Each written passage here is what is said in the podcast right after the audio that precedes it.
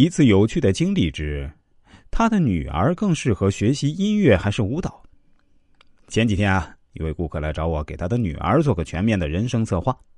他女儿的基本情况是这样的：现在读初二，学习成绩不是很理想。现在国家对中考生的分流是有了一些新政策，或者说是更加严格了，因为只有百分之五十左右的学生可以进入普通高中。其他的要分流到职高或者中专技校之类的。他希望女儿还是继续读普通高中，但是女儿在学习方面却是没有天赋的，也似乎没有特别大的兴趣。不过幸亏这孩子对艺术还是有些特长的，在中考的时候啊，也能够以艺术特长生的身份去读普通高中，这样对文化成绩的要求会低一些。这孩子自己啊，还天天嚷嚷着长大了要当明星呢。也不知道他有没有这个命哈，但是让这位顾客纠结的是，他女儿对音乐和舞蹈都有着同样浓厚的兴趣，不知道应该选择哪一样来重点发展。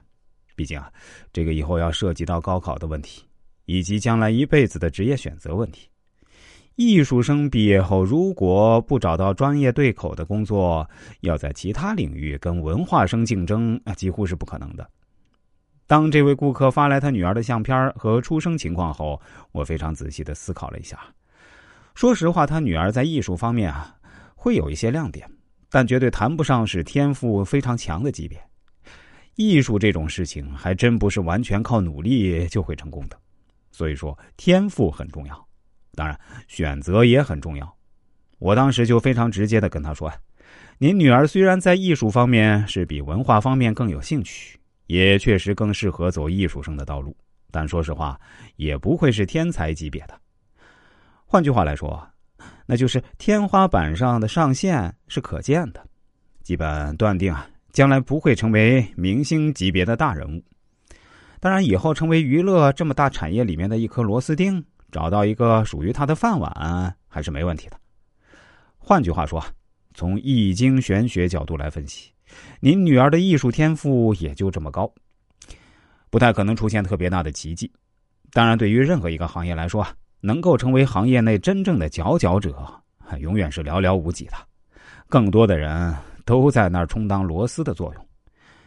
这位顾客对我说：“或许吧，其实我们夫妻俩对于艺术也是外行，也看不出个所以然来，就是不知道师傅认为呢？”他相对来说更适合学习音乐还是舞蹈呢？